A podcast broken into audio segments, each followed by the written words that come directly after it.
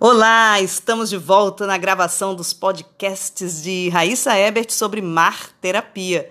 Lembrando que o livro dela está disponível na Amazon para quem quiser mergulhar mais fundo nesse assunto.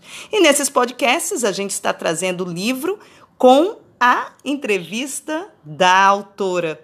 E Raíssa, isso me deixa muito feliz saber que você, para embasar a mar terapia, você tem toda uma história de vida que você trouxe, né? Vários estudos feitos. E a gente gravou na, no nosso podcast, o anterior, sobre o Watson. Agora a gente está na segunda parte desta técnica que você utiliza na mar terapia. É, o Watson, no seu livro, você fala que precisa também prestar muita atenção na, na temperatura da água, né, no silêncio, na iluminação. Me fala sobre isso. Então, quando o Watson é feito numa piscina, precisa ter água aquecida, ter iluminação, silêncio e tal. Mar terapia, claro, é feito no mar.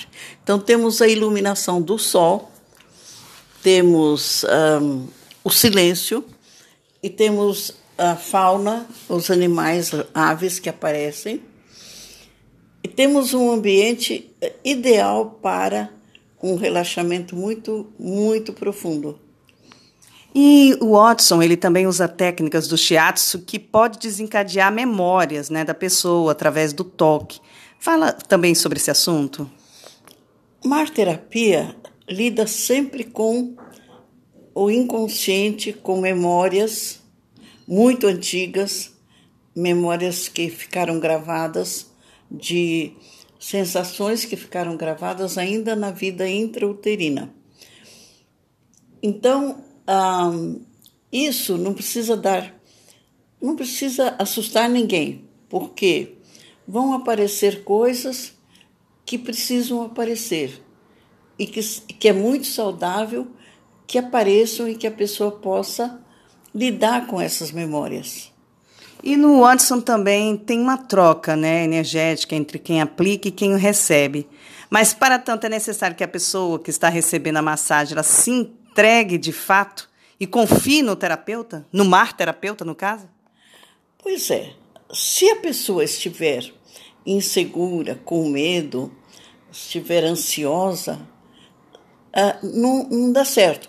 Agora é interessante que o mar acalma tanto a pessoa que ela aos poucos vai se entregando ao mar e aos cuidados terapêuticos.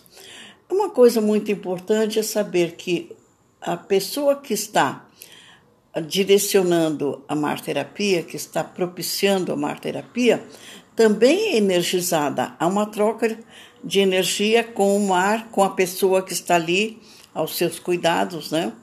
Então há também esse plus, esse bônus para quem está mediando a mar-terapia.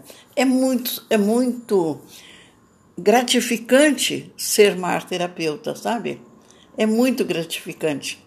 E também tem toda uma redução do grau de estresse, né, da ansiedade. Para quem se dispõe a mergulhar fundo, os resultados são indubitáveis, né? Eu posso falar isso de carteirinha porque eu já vivenciei e sei o quanto há histórias que você pode contar sobre pessoas que entraram de um jeito no mar e saíram de outro, né, Raíssa? É, mar terapia, quando segue o protocolo, um, quando a pessoa que está mediando ali e a pessoa que está se entregando ao mar não tem erro. Eu sempre falo, mar terapia não tem erro, porque o mar é tão poderoso que só de estar ali flutuando já há uma grande melhora nos circuitos neuronais, nos músculos, no esqueleto da pessoa, não é? Eu falo sempre e repito, mar terapia não tem erro.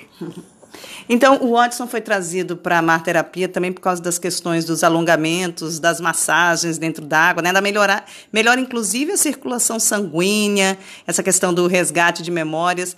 É, a, como de, no seu livro você cita Fornazari, né? E o que você chamou, o que te chamou mais atenção em relação ao que é dito? Então, ela diz, essa senhora italiana, que o corpo uh, encontra na água a liberdade perdida pela alma. É interessantíssimo isso, porque nós vamos perdendo a liberdade, né? As coisas são assim progressivas.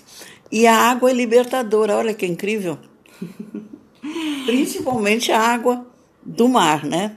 Mas as outras águas também, de piscina, de rio, de lago, estão certo. E o mar proporciona essa entrega cada vez mais profunda, né, para quem se dispõe a de fato mergulhar no inconsciente e se permitir acessar emaranhamentos que às vezes precisam só achar o fio da meada para que a coisa se dissolva. Pois é, a água, né, que é uma mãe, a água é mãe da humanidade. A água é mãe de muitas espécies e ela purifica, liberta. Marterapia é uma técnica libertadora. Libertadora. E você diz também no seu livro que o Watson, junto com a marterapia, é indicado para pessoas com perda de movimentos, né, fibromialgia, pós-operatório, adequação do tônus muscular, síndrome do pânico, depressão e traumas, hiperatividade. Até cadeirantes, né? Você também já fez esse trabalho com cadeirantes. O acesso foi difícil, mas a, a cadeirante era determinada, chegou e teve assim. Eu vi a hora ela sair andando ali, viu, Raíssa? De tão leve que ela ficou. Então, a Glácia faz coisas incríveis, né? Ela me procurou e disse: Olha, tem uma senhora cadeirante que quer fazer marterapia, dá certo? Eu falei: Dá. A questão é chegar até o mar, né? Porque tem um, uma diferença de nível entre a terra e o mar. Mas, para nossa sorte, estava lá um amigo bem forte. Paulo. Que ele praticamente carregou, porque a, a cadeira dela não era anfíbia, era essa cadeira normal. Não podia, não ia andar na areia nem ser, entrar no mar com aquela cadeira. Deu tão certo essa sessão de uma cadeirante dentro do mar fazendo mar terapia foi de grande resultado para ela. Se ela pudesse continuar fazendo marterapia, ia melhorar cada vez mais, porque a cadeira é uma prisão, né? E marterapia é uma libertação. Sempre. Sempre. Sempre mesmo. Raíssa, muito obrigada pela sua entrevista mais uma vez.